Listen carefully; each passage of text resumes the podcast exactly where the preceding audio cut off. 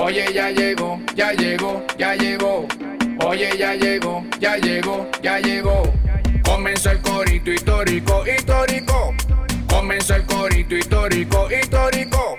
El podcast en idioma de la calle, si no lo conoces, mejor que te calle. Esto es para gente común y corriente, de lo que sucede, siempre está pendiente. Con Javier Lara y Dorian Márquez. Así que para la oreja que no repito, óyeme. ¡Bum! Panas y bellas damas, sean bienvenidos una vez más a otra edición de la sección de preguntas y respuestas del Corito Histórico. Chayán se llama Elmer. ¡Eso!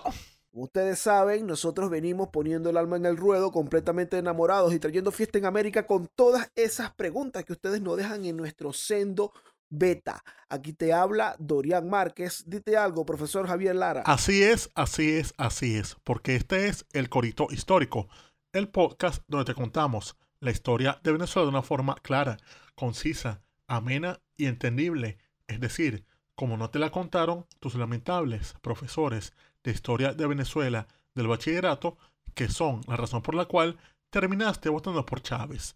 No olviden tampoco que el Corito Histórico es el podcast que te enseña y si te descuidas también te preña, pero solamente si tú quieres, bella dama.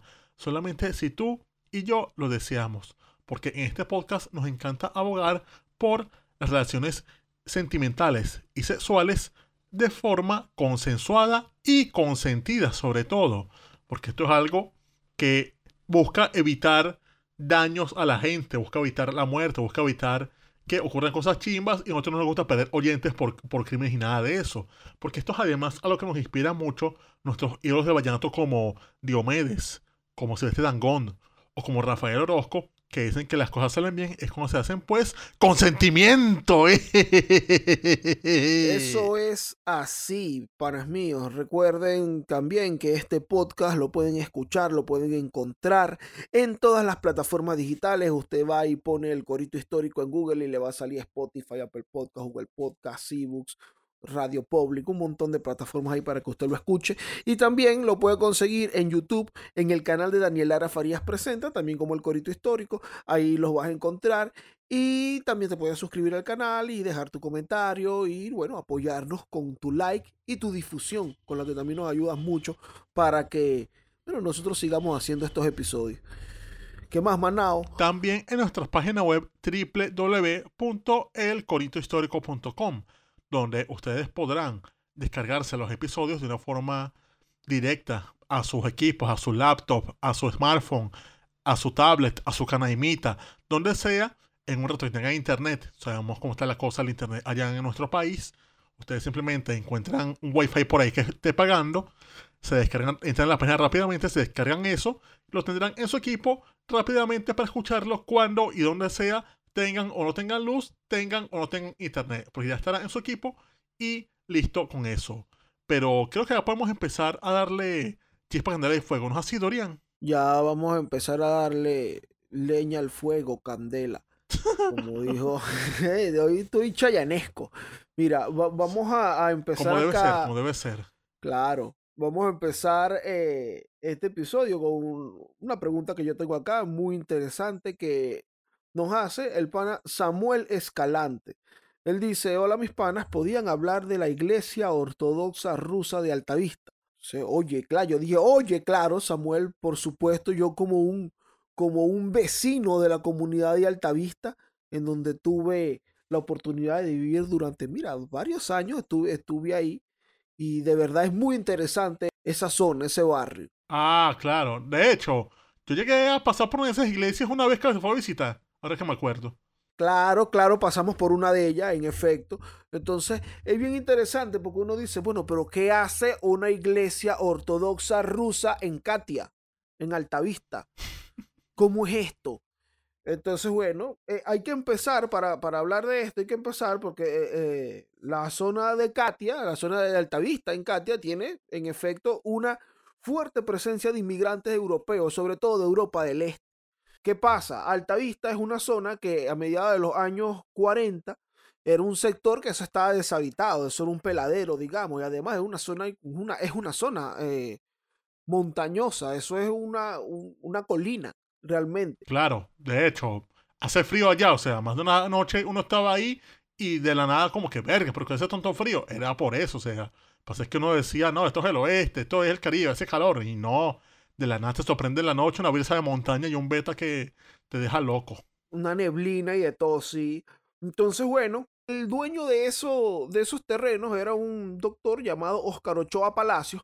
Este carajo hace la planificación del, de la zona y empieza a venderla por parcelas. Entonces, en los años 40, ya en esa década, empiezan a llegar, por el asunto de la Segunda Guerra Mundial, eh, un montón de inmigrantes, sobre todo de Europa del Este. Empiezan a llegar rusos, ucranianos, polacos, húngaros, checo, lituano, también huyendo del, totalitarismo soviético.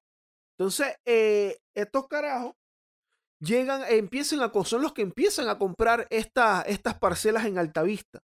Puntualmente, por ejemplo, entre 1945 y 1960, llegan alrededor de 300 familias rusas y 120 familias ucranianas. Son gentíos. Claro, que por, que por cierto, estos ucranianos eh, realmente llegan como rusos, pues. Ah, me imagino que es similar a lo que pasó con los, los que llegaron a Venezuela por esa época a los que llamaban turcos, que no eran turcos, eran carajos que venían de las actuales Siria, actuales Líbano, a los cuales, como venían con pasaportes del Imperio Otomano, se les asumió que eran turcos y no. O sea, una confusión ahí. Entonces, para esa gente que llegó para allá, en este caso, que se les, se les diría, no, esos son rusos, pero en realidad eran que sí del Báltico, de Polonia, de Ucrania y de quién sabe cuántos pueblos más bajo la, órbita soviética. Exactamente. Entonces, bueno, así como llega todo este gentío ahí a la zona de Alta Vista, bueno, con ellos en efecto traen su fe. Y la primera iglesia ortodoxa rusa que se hace en el año 1947. Un señor llamado Konstantin von Hartmann, que era un ruso de ascendencia alemana. Te iba a decir eso, que es un ruso con un nombre como muy alemán. Claro, incluso tiene este título ahí nobiliario de varón. El... Claro, von. Este carajo, bueno, llega acá a la zona de Altavista y construye una capilla ortodoxa pero esa capilla se, se viene abajo porque le cayó una mata encima. ¿Cómo? y ahí, bueno, pero sobre esa, sobre la, sobre esa edificación se construye la que está hoy, que es una iglesia dedicada a la Virgen de Pokrov, la Virgen del Manto Sagrado, como el padre de sufrir, ¿estás claro? Te iba a decir algo, o sea, que tantas relaciones aquí, o sea, Rusia, Alemania, pared de sufrir. Manico, ¿qué vaina es esta? Eh, Altavista es una torre de Babel, mano. Eh, había gente, en Altavista gente hasta de Carúpano, fíjate. gente hasta de Carúpano de Barcelona, sí. Claro.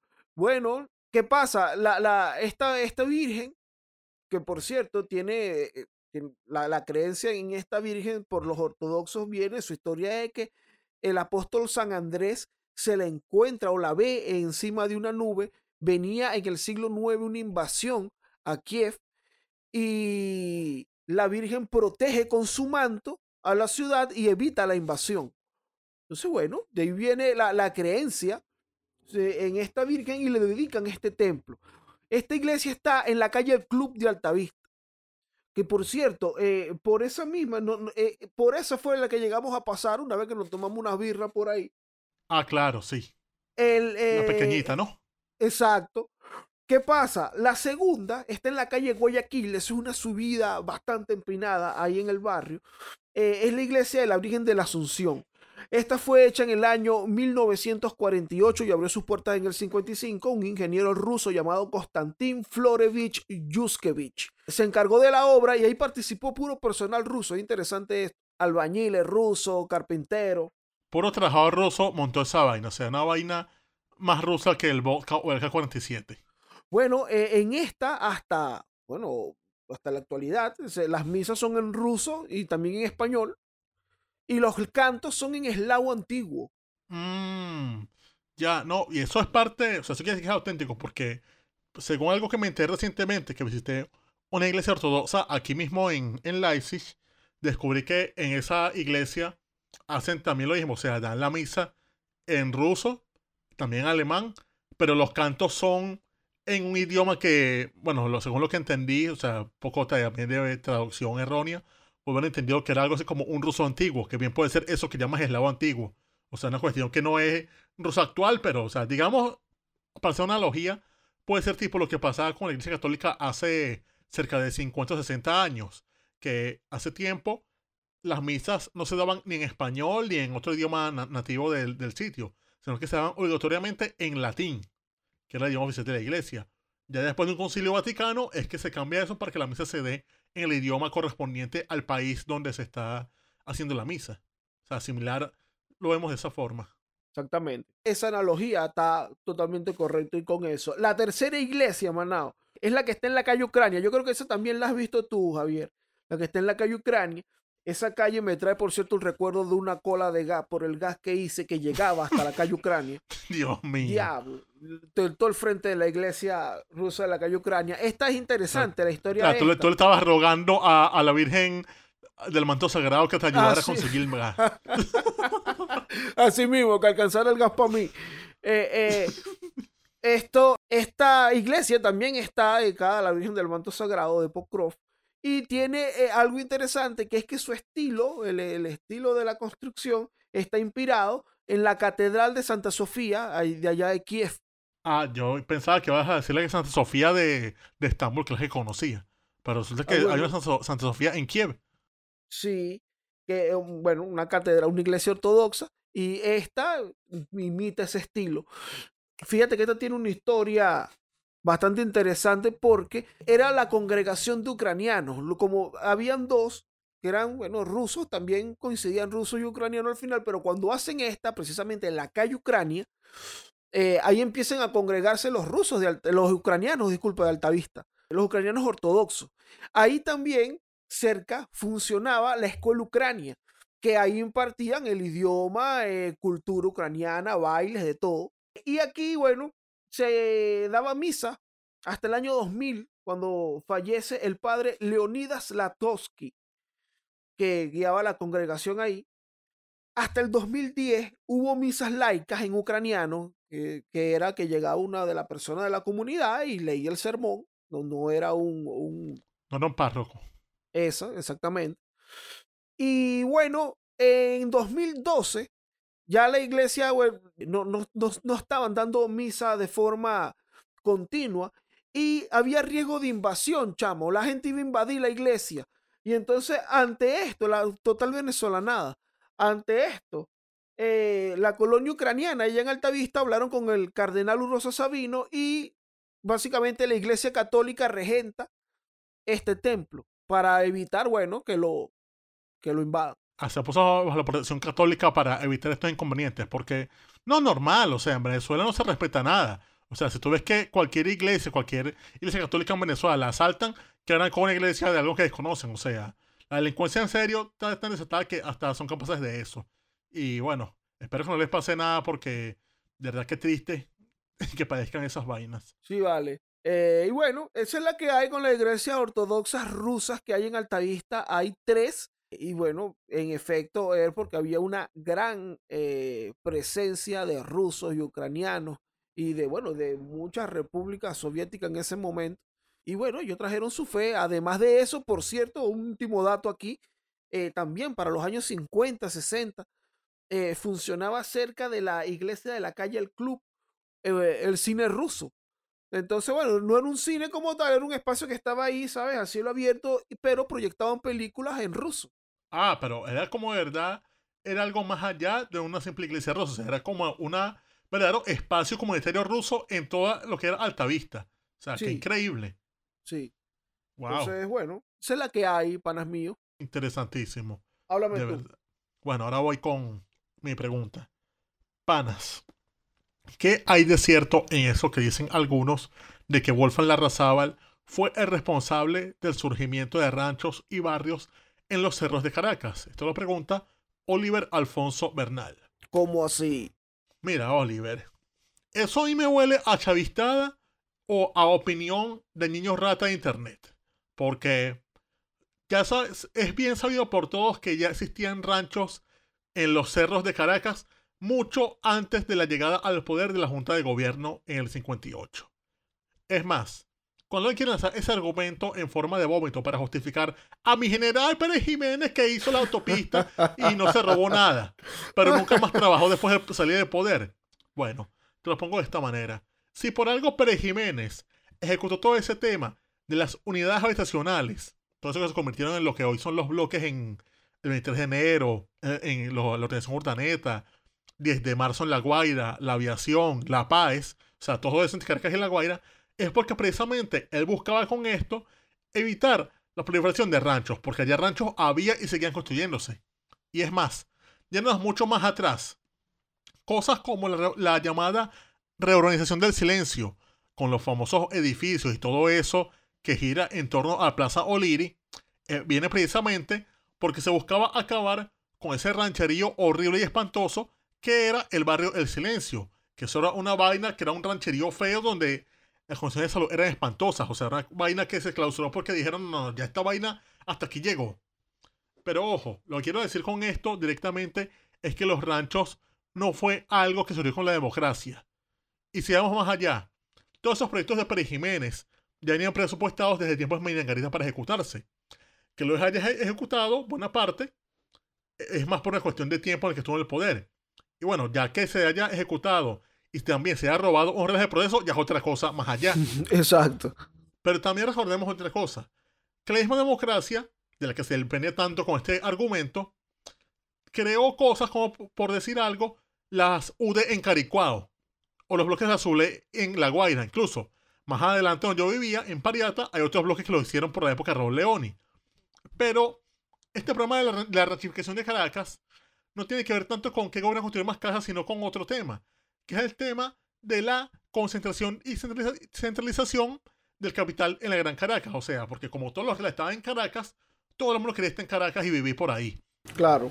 Entonces, ¿cuál es el gran problema?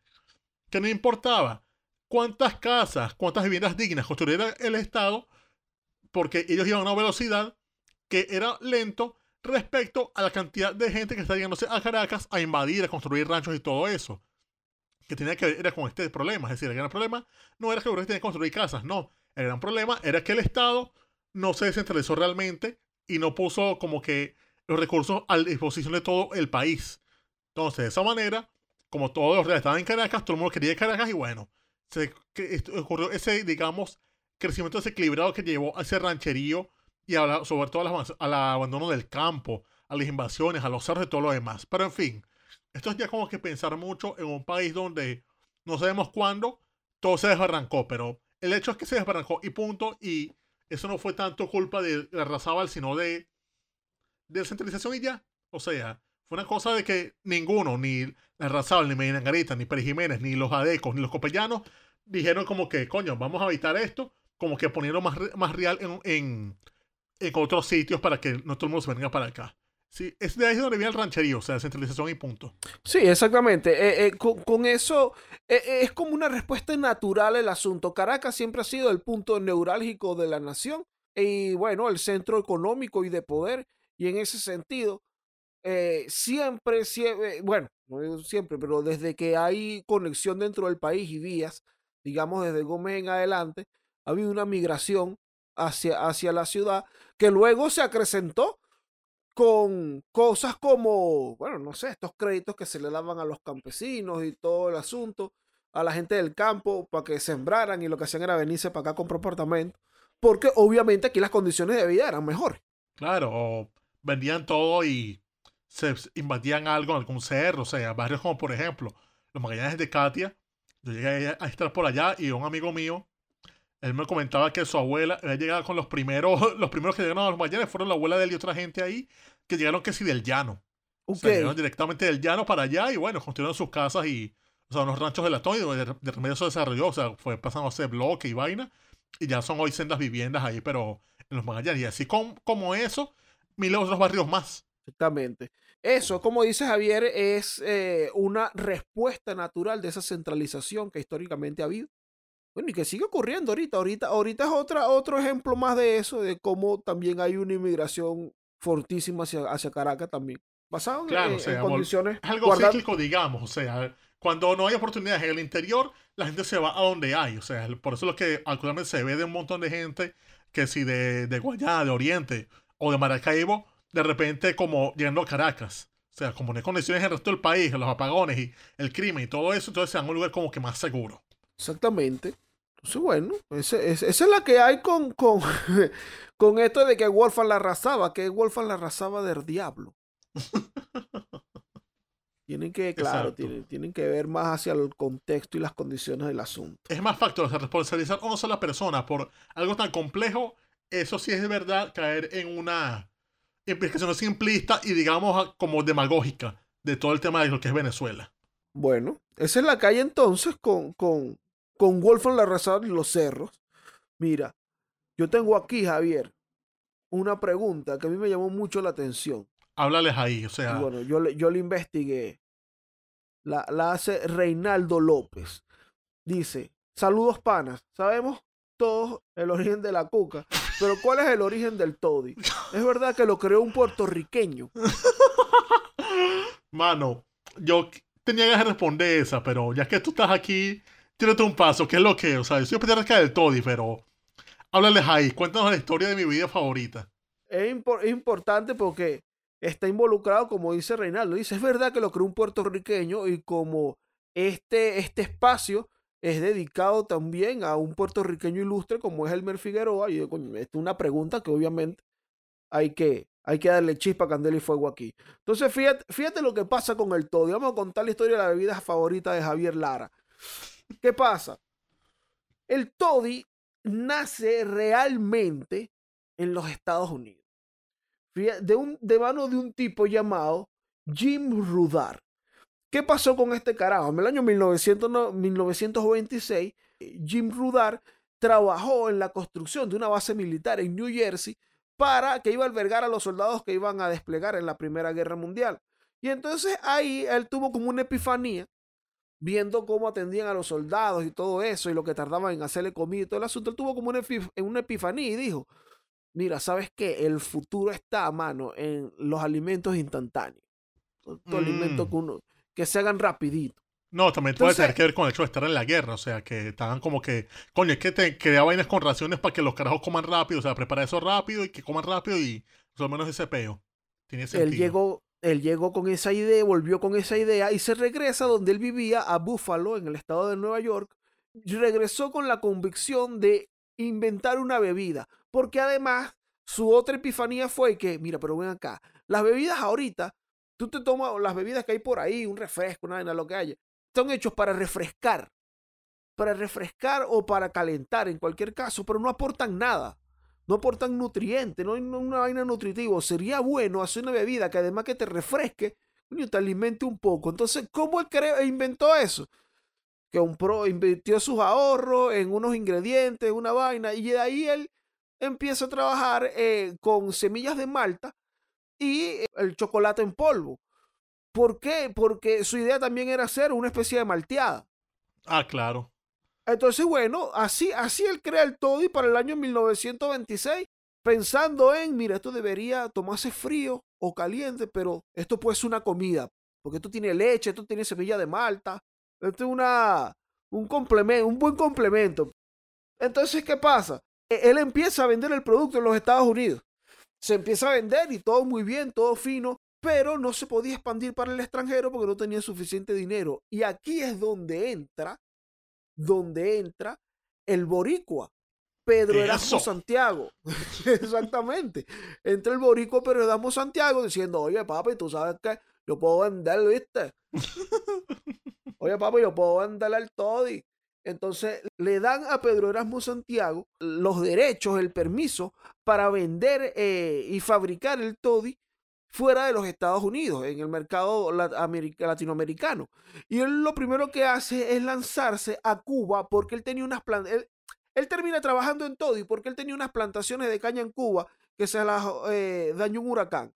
Entonces se fue para los Estados Unidos y tal, hace el negocio y cuando regresa dice: No, yo me voy para Cuba de nuevo, que es el sitio que yo conozco. Ahí monta la primera fábrica Toddy. La primera fábrica Toddy fue en Cuba, imagínate. Claro, claro, la, la, la, la hizo en Cuba. Entonces, eh, en el año 1928, Luego él se expande para 1932, llega a México, porque además para 1932 ya Jim Rudar había vendido la, la empresa y la empresa había pasado ya por otras manos. Final él quedó, él goció, digamos, su licencia para él tener la fórmula, la marca y las fábricas en Latinoamérica. Mire, esto soy yo, ustedes son allá su cosa de todo y tranquilo.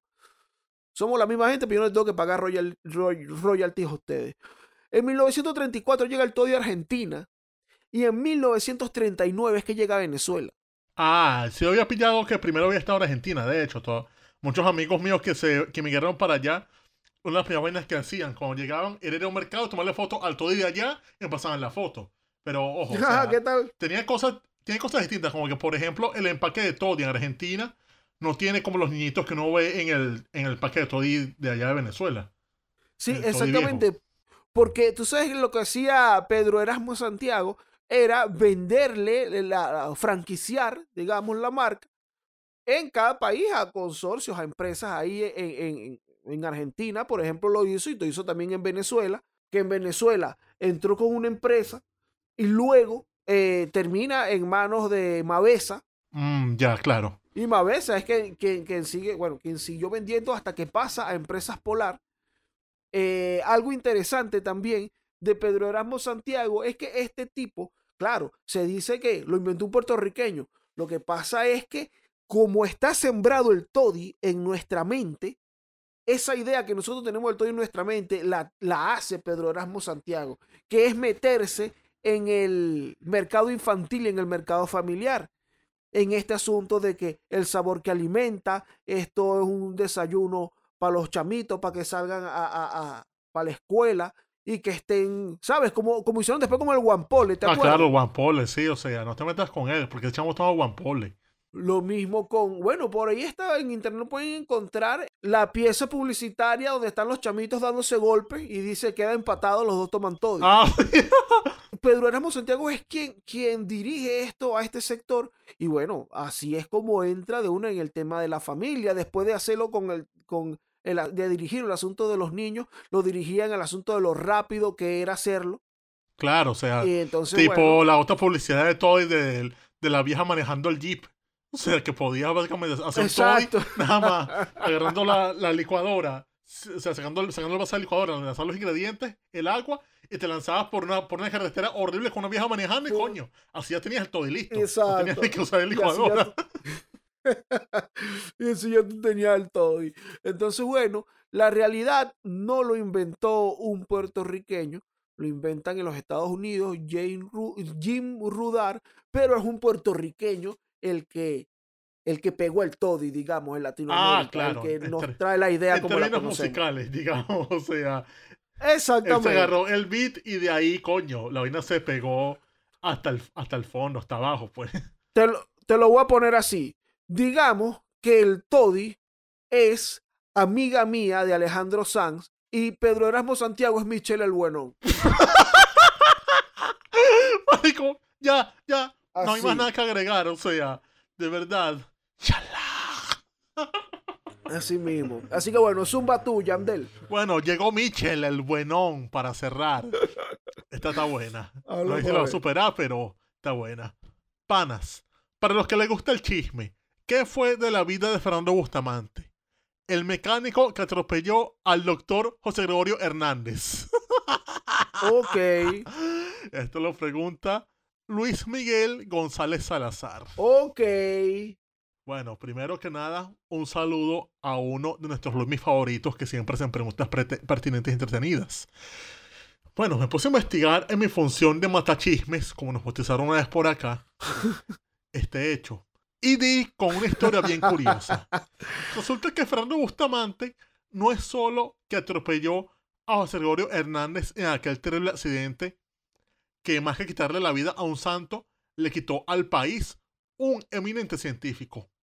Lo sorprendente de todo esto es que el mismísimo Beato de Isnotú era su médico personal. ¡Ay, no! Era ¡Ay, no, qué terrible! Sí, lo atendía a él y también atendía a su esposa, que en ese momento estaba embarazada. Más relevante aún es que, como sabíamos las cosas de José Gregorio, como era costumbre de él, él atendía a la esposa de Bustamante sin cobrar ningún cargo, o sea, lo atendía gratis. Ah, Fiel a la bondad que al- caracterizaba a este hombre. Mataste al médico de la familia, hermano. Mano, se pone peor.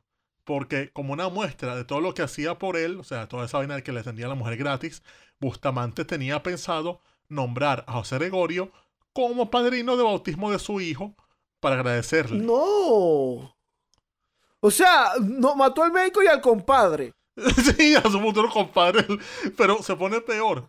Que Fernando. esa ese mismo día en que ocurrió el trágico accidente, el 29 de junio de 1919, estaba planificado que José Gregorio Hernández pasaría por la casa de Bustamante para hacerle un control a su esposa. Ay, Dios mío, tenía consulta con él el día siguiente. ¡Qué No, el mismo día, el mismo día. El mismo día que lo ¡Ay, no! no puede ser, güey. Pero vamos a hablar un poco de la vida de Fernando Bustamante previo a este accidente. O sea, de él se sabe que él trabajaba en un taller de reparación de máquinas de escribir, donde de hecho uno de sus clientes, José Gregorio, quería pagar sus máquinas para que se arreglaran. O sea, pillen las, las coincidencias de estas Caracas de entonces. O sea, todo el mundo se conocía. Es una cosa que Claro. cliente, amigo, a su vez era paciente, porque bueno, Caracas es muy pequeña. Otra coincidencia loca. El carro que él manejaba ese día, Bustamante, no era de él. El carro ¿Cómo era, así? mira, el carro era de su hacía nada fallecido amigo, Ali Gómez. Pero, Dios mío, Fernando andaba en un carro prestado, mató al médico de la familia y al compadre y además al señor que le iba a dar consulta más tarde a la mujer que estaba preñada. Sí, y te estoy diciendo que el carro de él era prestado de un amigo que se había, que se había muerto hace nada. Ese amigo era Ali Gómez, es decir, Ali Gómez Bello, el hijo de Juan Vicente Gómez, el- Ay, el que se murió en Española. Mataste a José Gregorio con el carro del hijo del presidente, hermano. Sí, o sea, este Bustamante era muy amigo de Ali Gómez, o sea, hasta el punto que Ali lo tenía hecho de persona, o sea, le dejó el carro como que, coño, manejame el carro ahí, o sea, mira, ven a buscar, voy a una rumba tal día, ven a buscar en- a, a tal hora, y así. Pero Y- Fernando Bustamante estaba saladísimo. Sí, pero, o sea, aquí quiero desmentir una cosa, que hay quien dice que no, que es que estaba borracho, y no, que, es que Fernando Bustamante era un tipo muy diestro del manejo, o sea, el tipo tenía una licencia, un certificado de actitud para conducir automóvil que se le había otorgado el mismísimo gobernador del Distrito Federal. Y ojo, no habían ocurrido incidentes previos de lo que llamarían conducta temeraria al volante. No, no, no, nada de eso. O sea, tenía un expediente intachable. O sea, no tenía ninguna falla por ahí, no andaba manejando beodo, nada de eso. Incluso, en Bustamante, muchos años después, da un testimonio sobre qué pasó ese día. O sea, se da testi- testimonio a un hombre llamado José Emilio Castellanos que lo fue a entrevistar. Fue el único periodista con el cual accedió a hablar en el año de 1977. Y aquí dice algo que hizo textual. Aquel domingo tomé la ruta del puente del Guanábano hacia la Pastora por la vía de Urapal y Amadores. En esa calle iba subiendo, en el mismo sentido que hacía yo, el tranvía eléctrico, que no tenía puertas, porque así eran los de antes. En esa subida, el tranvía aminora la, la velocidad por el esfuerzo en su ascenso y la poca fuerza del motor eléctrico. Entonces, cada vez que así ocurría, los pasajeros comenzaban a bajar con el vehículo en marcha y por cualquiera de sus lados. Era una costumbre muy cara que decir, la gente se bajaba a lo loco, o sea, no era que el tranvía se paraba tipo los de aquí de Europa, no, era que el tranvía, cuando, cuando se aceleraba, cuando iba lento, la gente se bajaba y se subía La con el gente se, se- se lanzaba. Claro, claro. Eso es como no esperar que se frene el autobús, la camioneta, sino bajate mientras va rodando. Claro, yo lo digo porque yo lo hacía. Continúa Bustamante. Ok. Cuando igualé al tranvía, en la subida de Amadores, hube de poner la primera a mi auto Hudson S Super 6 para que no se me desmayara y miré hacia un lado, precisamente donde iba el tranvía, para reparar si alguno de los pasajeros descendía por mi vía. Fue cosa de segundos, naturalmente, pero cuando volví la vista al frente, vi que estaba el doctor José Gregorio Hernández, quien reaccionaba ante la presencia del tranvía y de mi auto. Quiso devolverse, pero el pie se le quedó por algunos segundos entre las piedras con que estaban hechas las calles. Cuando logró darse vuelta y yo tenía mi auto, el guardafangos le tocó el muslo izquierdo. Él perdió el equilibrio y trató de agarrarse de un poste frente a la farmacia, pero se enredó y resbaló, cayendo aparatosamente, golpeando su cabeza con el filo de la acera. Bustamante, cuando ve esto, corre para ayudarlo como pudo. Montó el doctor en su carro, lo llevó al hospital Vargas, donde ya como, comentamos en ese episodio de Gregorio, lo atendió Luis Racetti, pero no pudo hacer nada para evitar el triste fin. Ahí quedó José Gregorio Hernández, el médico de los pobres y siervo de Dios. Pero hablemos de Bustamante y su destino. Resulta que a él lo acusan por homicidio culposo. Por suerte, bueno, no voy a decir suerte porque ¿qué, suerte va a estar teniendo después de todo esto que estoy contando, por Dios. O sea, sí, exacto. No, no, no. O sea, digamos que por una pequeña fortuna salieron en defensa de él los hermanos de José Rodrigo Hernández. El doctor Benjamín Benigno Hernández y César Hernández publicaron una carta donde le hacían saber al Ministerio Público que ellos no deseaban castigo contra nadie porque asumían que el infasto suceso fue debido a un accidente imprevisto sin intención delictuosa. O sea, ellos dijeron eso, pero coño, no metan preso a ese hombre. O sea, eso fue un accidente ya. Pero igual el juicio se hizo. O sea, fueron como ocho meses de juicio en los cuales hubo contradicción entre los que declaraban. O sea, pasaron muchas cosas en el juicio que llevaron a que finalmente Bustamante fuese absuelto. Salió libre de esto, más no impune. O sea, el carajo duró ocho días, pre, ocho, nueve, ocho meses preso. Ocho meses pagó Bustamante. Ay, Dios mío. Pero, o sea, sí, saliste libre, pero imagínate vivir con la culpa toda la vida de haber matado a tu futuro compadre, al médico de tu esposa y sobre todo a un santo. Con un carro prestado. Todo mal, o sea, es algo que te va a influenciar toda la vida. Pero aún así, vivió para eso. Tristemente, o sea, porque la sal de este hombre no termina, el hijo que... ¿Cómo así? Ya va, ¿cómo así que no termina? No, no, no, todavía falta vainas chimbas en la vida de este hombre, o sea, porque el hijo que él pretendía que fuese ahijado de, de José Gregorio tampoco vivió mucho tiempo, ya que, o sea, la mujer parió, pero el muchacho falleció a los siete meses de nacido por una complicación cardíaca. Ay, mira, si José Gregorio le hubiese hecho su control y su, y su, y su parto, no pasa. Ay, Fernando, no. Bueno, no sé, pero se complica aún más su vida a los años después. Porque ahora estamos en el año de 1922 y él está por Antímano visitando a una familia amiga de él. Y en esa zona de Antímano ocurre un accidente en el cual está involucrada una gente que estaba tratando de preparar un atentado contra Juan Vicente Gómez. Entonces pasaba que Bustamante por estar por ahí cayó como sospechoso. no, vale, impresionante, pero este, este es el tipo más salado de Venezuela. o sea, este tipo simplemente iba pasando por ahí visitando una familia y que no, este también estaba metido. ¿Qué más quieres de mí? Decía Fernando Bustamante, le decía la vida. Bueno, hay quien dice que José Gregorio Hernández era el hombre más salado del mundo porque nosotros los únicos carros había en Caracas, pero no. El verdadero hombre más salado del mundo es Fernando Bustamante, si lo vemos bien. Claro, vale, no, no, ese hombre seguramente no, no reenvió una cadena Hotmail. Le cayeron cuatro o tres años de maldición ahí. Qué terrible. Mira, y fue preso. No, el carajo por suerte logró irse a Curazao como pudo. Llegó allá. Pero allá como que empezó a irle por fin bien. Porque el carajo entró a trabajar en una óptica como ayudante de optometrista. Empezó a aprender el oficio. Le fue bien. Volvió después de la muerte de Gómez. Pero también en la isla de Curazao descubre la masonería. Se hizo masón. O sea, y aquí el carajo alcanzó altos logros porque llegó incluso al llamado grado 33, es decir, el grado más alto de masonería. Y en Venezuela también, él funda la llamada óptica Bustamante, que es una cadena de ópticas que estaban en todo el país al momento de su muerte. Incluso en su casa, se muestra un poco de, su fe, o tal vez de una manera por su mala suerte, tenía montado un altar dedicado a José Hernández, a quien obviamente también le pedía milagros.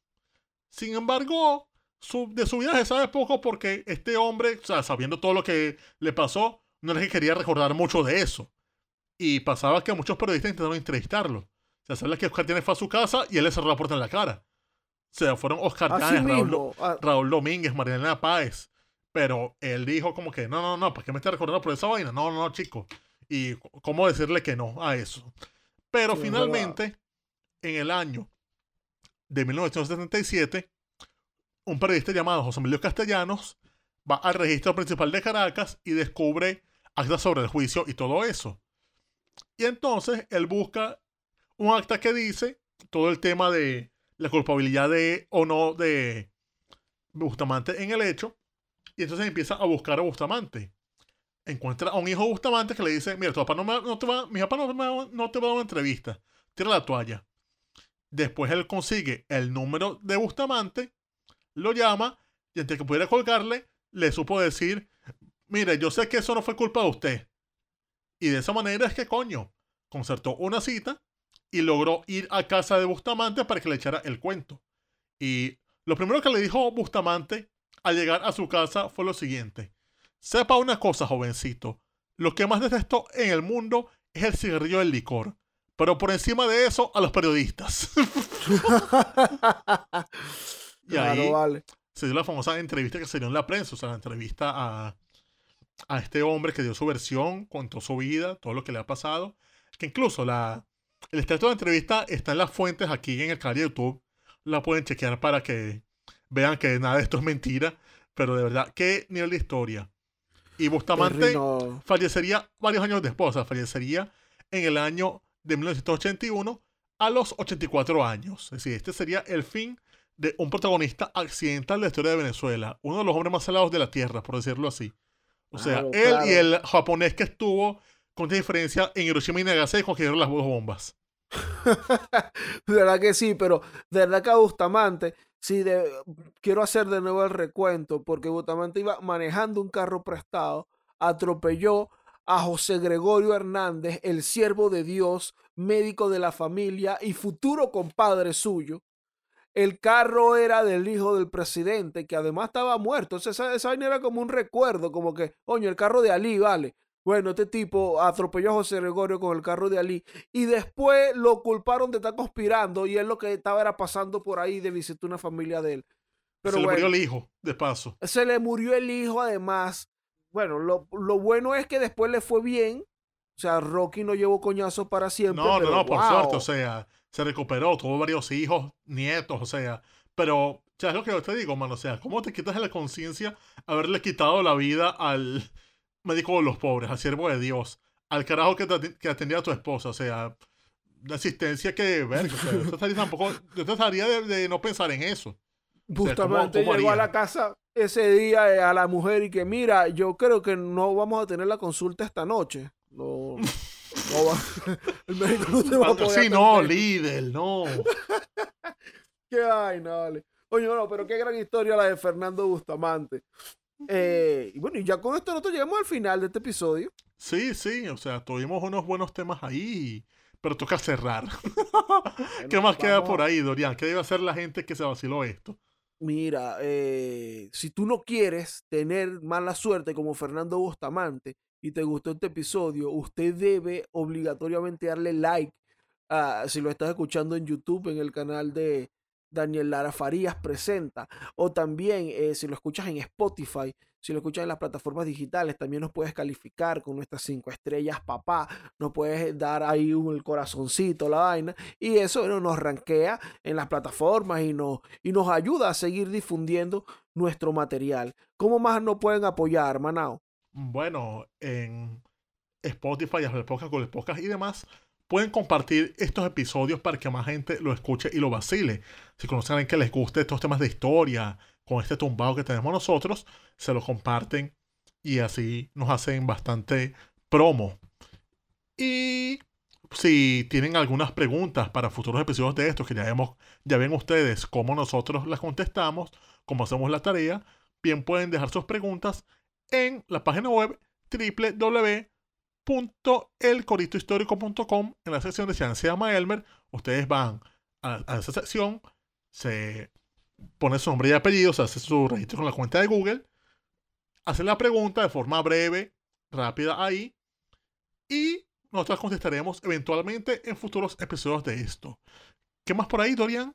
Como dijo Javier hace rato, eh, recuerden que en la descripción, en el video, en el canal de YouTube, en la descripción del video pueden encontrar todas las fuentes que nosotros ocupamos para hacer todas estas tareas. Si ustedes quieren profundizar más en el tema, ampliar más la información y todo eso, o simplemente corroborar que nosotros no estamos hablando huevonadas, eh, bueno, se llegan ahí.